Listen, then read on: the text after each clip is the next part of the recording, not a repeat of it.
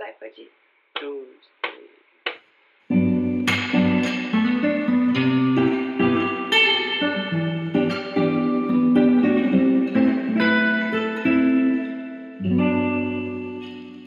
Hello, amigos! Sejam bem-vindos a mais um episódio de Falar e Mar. Se você não me conhece ainda, oi, eu sou a Mari e te recebo nesse canto com todo carinho. Deveria ter começado o episódio falando: Oi, se você não lembra mais de mim, eu sou a Mari, porque faz tanto tempo que eu não apareço aqui que eu tô até com vergonha de tão em falta que eu tô com vocês. E aí você se pergunta por onde ela esteve? Será que ela desistiu desse podcast? Será que ela cansou? E eu te respondo: Né, não, não é bem isso. Na verdade, eu tava, estive, estou em crise.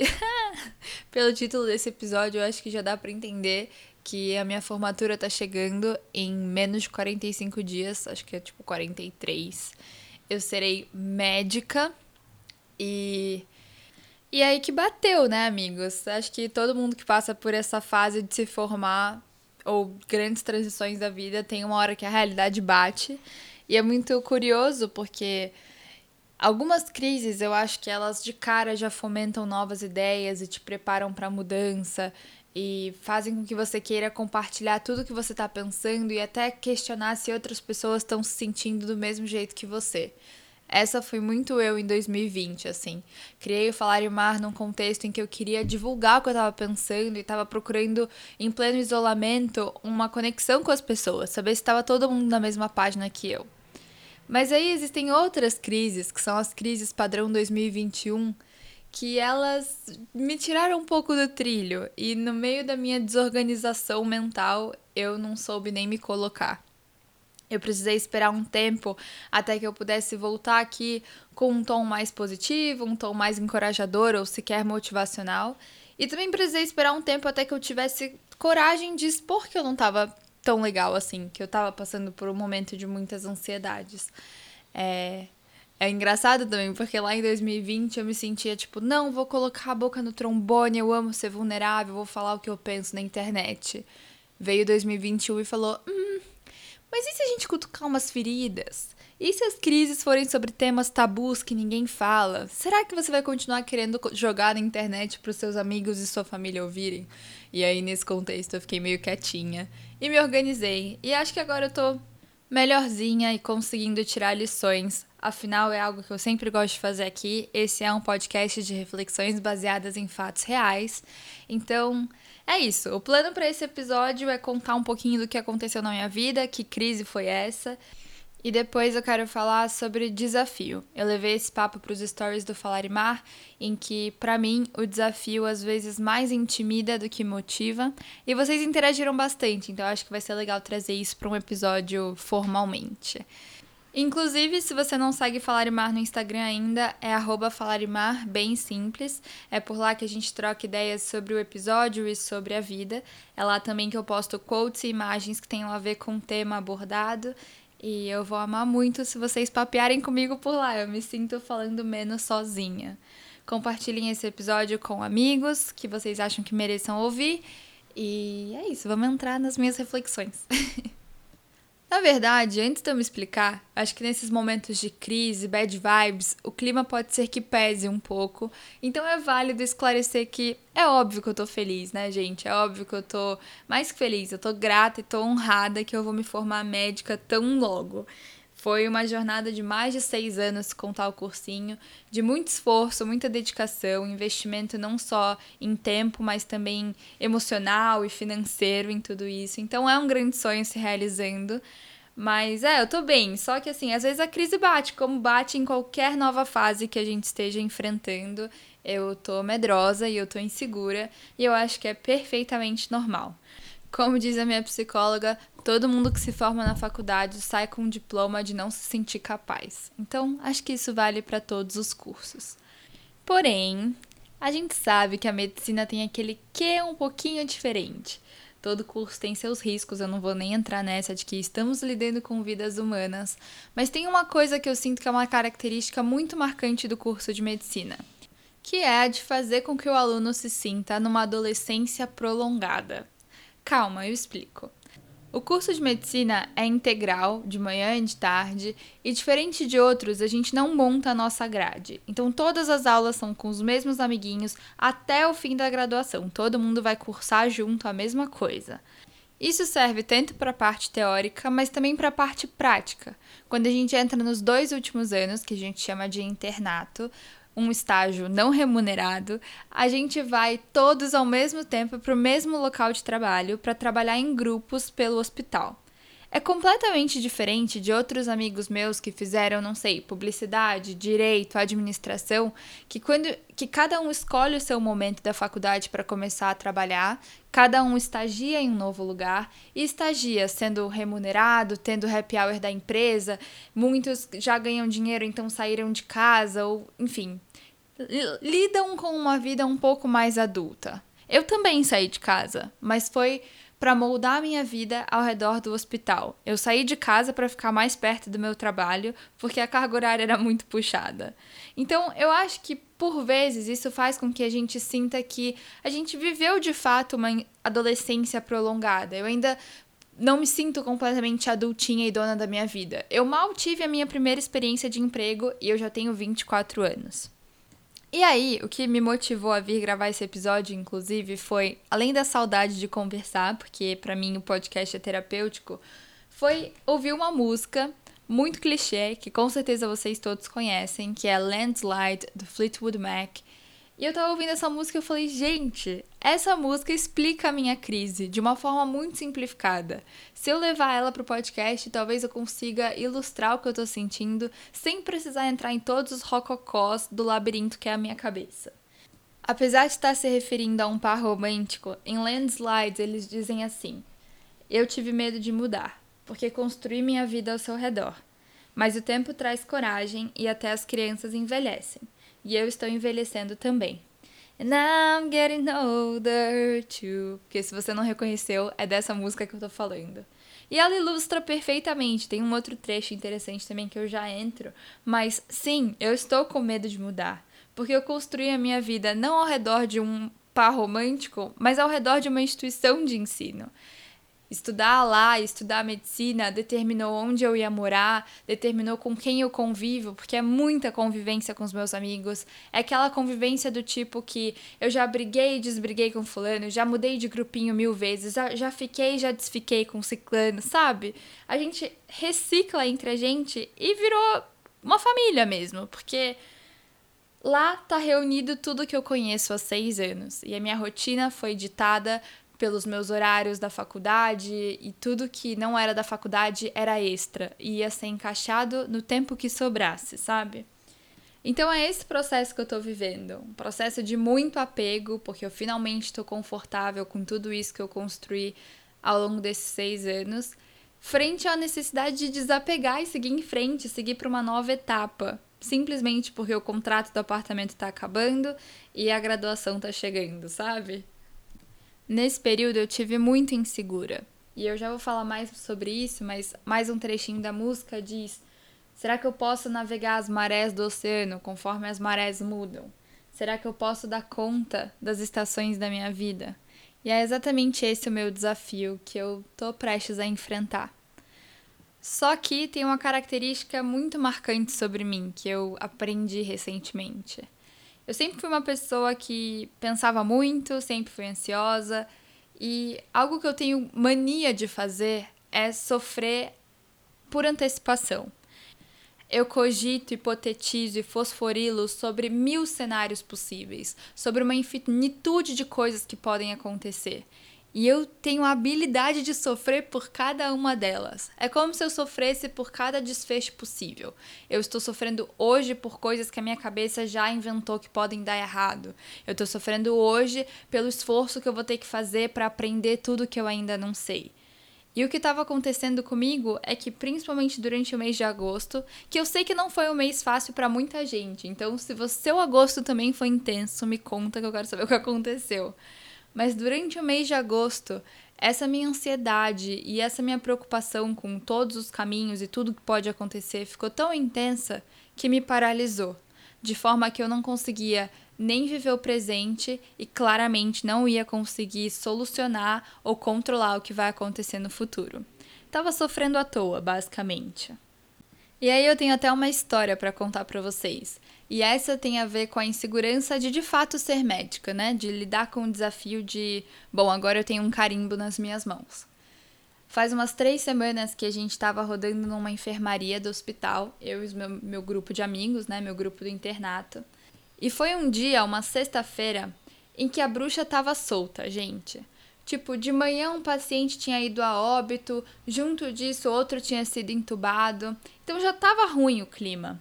A gente voltou do almoço para continuar a discussão de caso clínico e durante aquela tarde todos os pacientes descompensaram.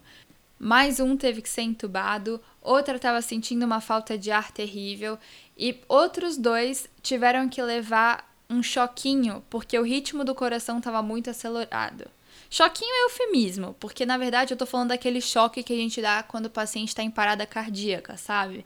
Às vezes o coração tá tão acelerado e batendo tão estranho que a gente precisa reverter o ritmo. É como se a gente desse um botão de reset assim no corpo.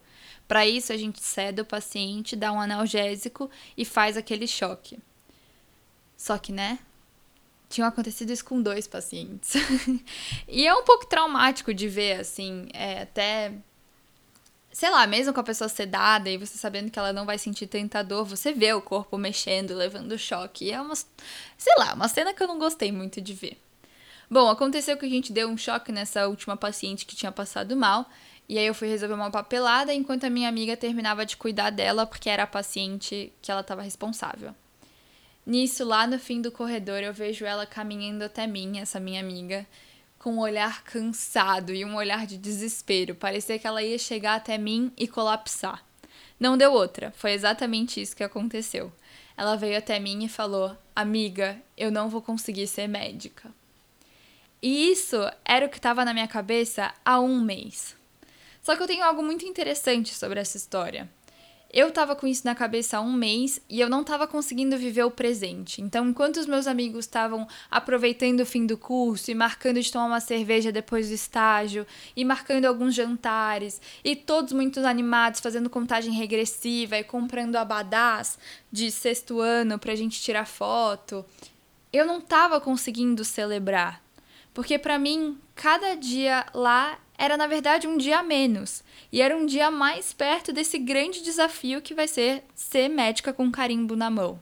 Então tava todo mundo feliz e eu tava sofrendo em dobro por né, tá ansiosa com tudo isso, mas também por não estar tá conseguindo me entregar para essa felicidade que os meus amigos estavam sentindo. Eu não tava conseguindo curtir com eles a nossa reta final. E isso é muito duro, porque no fim de uma jornada dessa, o que você mais quer é ficar feliz. E e eu não tava conseguindo ficar feliz nesse sentido contagiante de vibração, sabe? Tava só muito medo e muita insegurança. E aí, nesse dia foi muito engraçado porque eu tava tendo essa crise, mas foi a minha hora de aconselhar a minha amiga. Mas eu achei ela muito correta, gente.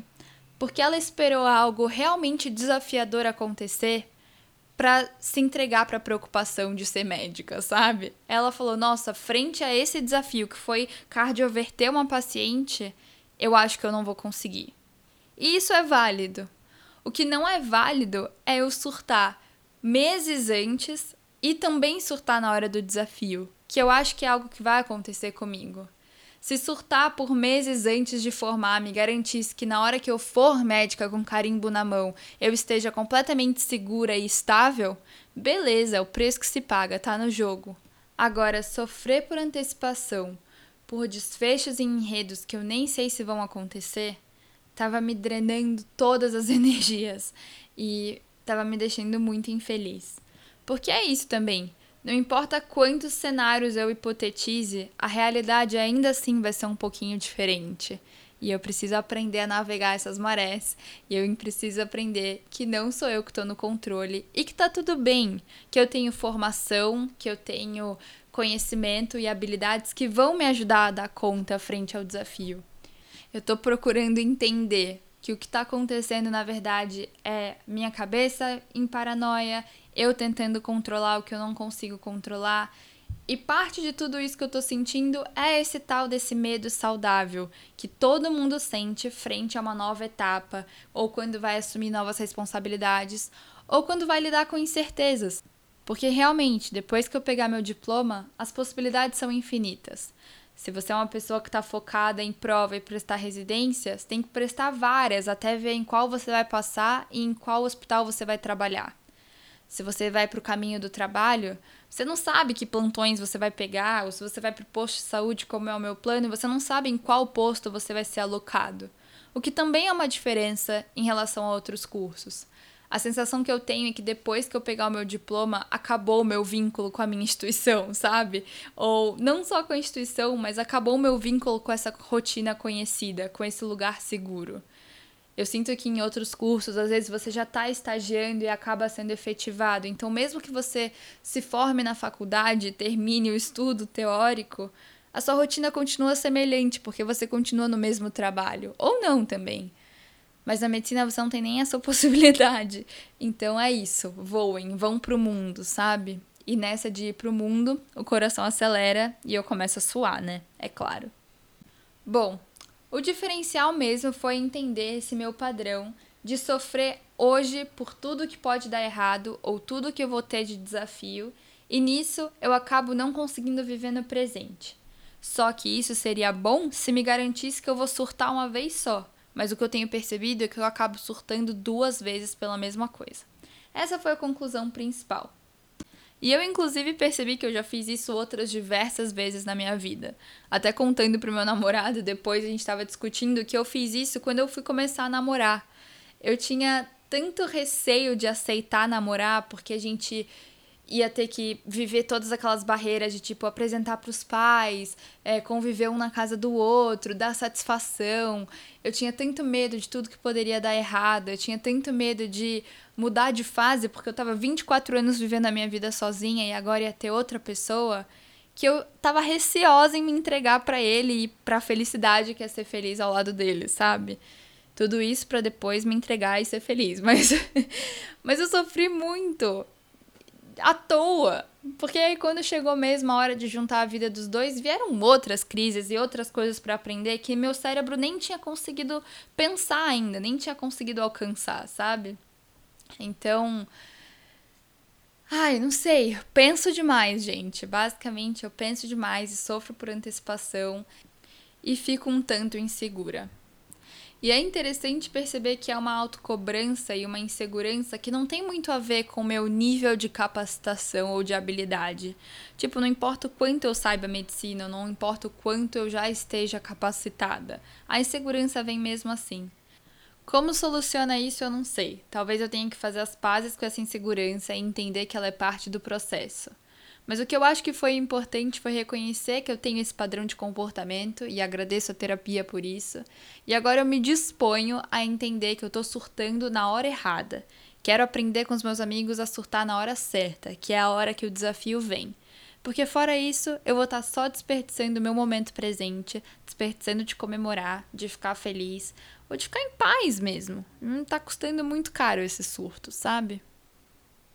E digo mais, vai dar tudo certo. Tô muito ansiosa para daqui a uns episódios voltar aqui e falar, gente, a vida de médica é incrível, na verdade eu sou boa assim, eu dou conta assim, e ser assalariada é sensacional. Então, aguardem esses episódios porque eu tô muito ansiosa para ser essa pessoa daqui o quê? Uns dois meses? Ui! Bom, já me expliquei demais, espero que vocês tenham entendido a crise e tomara que tenha ressoado alguma coisa aí com vocês, principalmente se tiverem colegas meus que vão se formar junto comigo ouvindo esse episódio. Estamos juntos. Mas eu queria agora entrar numa segunda parte que é sobre desafio. Durante esse meu período mais ansiosa, estava sendo muito desafiador me manter motivada para fazer coisas que eu considero difíceis. Por exemplo, estudar para ser uma boa médica, malhar, manter o podcast, enfim, os exemplos são infinitos. Tava sendo muito difícil me manter constante para fazer coisas que o resultado não vem de imediato ou que o resultado não é tão palpável. E aí eu fui para os stories do Falarimar e falei isso com vocês. E eu concluí que para mim, eu sou uma pessoa que encara o desafio mais como uma coisa que me intimida do que como uma coisa que me motiva. Algumas outras pessoas funcionam diferente. Talvez as mais competitivas. Elas, quando estão de frente para o desafio, sentem aquele sangue nos olhos e elas têm um propósito claro e assim conseguem se manter na linha, sabe? Eu não sou essa pessoa. Para mim, o desafio eu enxergo ele na minha cabeça como se fosse uma grande pilha de alguma coisa, pilha de qualquer coisa. E eu tô bem pequenininha de frente para essa montanha. E eu olho para essa montanha e eu não sei nem por onde começar.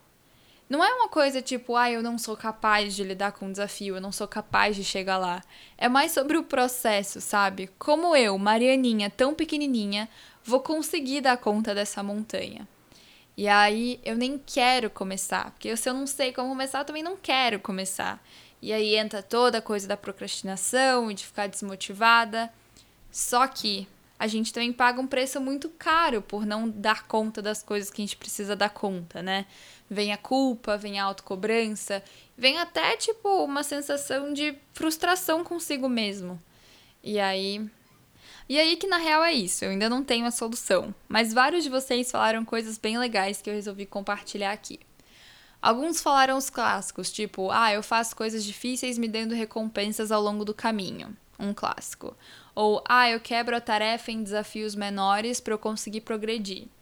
Outros falaram, ah, eu me junto a um amigo para motiv um motivar o outro e um fiscalizar o outro. Outra pessoa descreveu uma imagem bem legal de quando a gente está entrando numa piscina gelada e ela diz que ela espera se acostumar com a água para ir se aprofundando mais. E eu acho que isso é muito legal porque tateia a ideia de consistência. Eu acho que a gente tem que começar em algum lugar, sabe? A gente tem que começar em algum lugar. Se você precisa. Vou falar em estudo porque é o meu tema, né? Se você precisa assistir três aulas, entre assistir zero aulas e uma aula, é melhor assistir uma. Assiste uma hoje e outra amanhã e outra depois de amanhã. Até eventualmente você vai pegar o ritmo da coisa e você vai conseguir assistir duas. E aí, eventualmente, quem sabe você assista três, quatro, cinco. Então, as coisas têm que ter uma certa rotina e uma certa consistência até que a gente possa internalizar e engatar.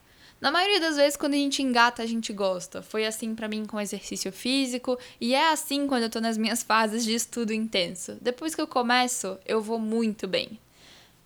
É também assim em relação ao podcast. Quando eu fico muito tempo sem gravar, eu gravo um primeiro episódio, aí eu regravo ele eu fico super perfeccionista, mas eu já entendi que é melhor eu colocar assim mesmo e engatar de novo no hábito de gravar do que ficar sempre refazendo a mesma coisa. Mas dentre essas estratégias, eu só queria acrescentar mais uma ou duas ideias que eu tenho pensado bastante. Quando a gente está frente ao desafio, o nosso cérebro ativa todos os nossos mecanismos de defesa e trabalha para que a gente se mantenha seguro. Fazer algo novo, algo desafiador, algo que exija do seu intelecto, ou exija do seu corpo, ou exija você fazer uma atividade que você não quer fazer, ou que você não se sente bom o suficiente ainda, é te tirar da zona de conforto. Então, quando você sente, ah, eu não quero fazer isso, na verdade é o seu cérebro tentando te manter num lugar seguro, num lugar já confortável, manter certa estabilidade. O que a gente pode entender é que se manter seguro e se manter estável não necessariamente significa se manter igual ou se manter no mesmo lugar. É possível ir aos poucos construindo essa estabilidade em novos cenários e encarando o desafio enquanto faz isso. Então, esse é um conceito bem legal. Outra coisa, pensando nessa mesmo mecanismo de defesa do cérebro, nosso cérebro não quer que a gente sofra, não quer que a gente passe perrengue, só quer garantir a nossa homeostase e a nossa alegria plena.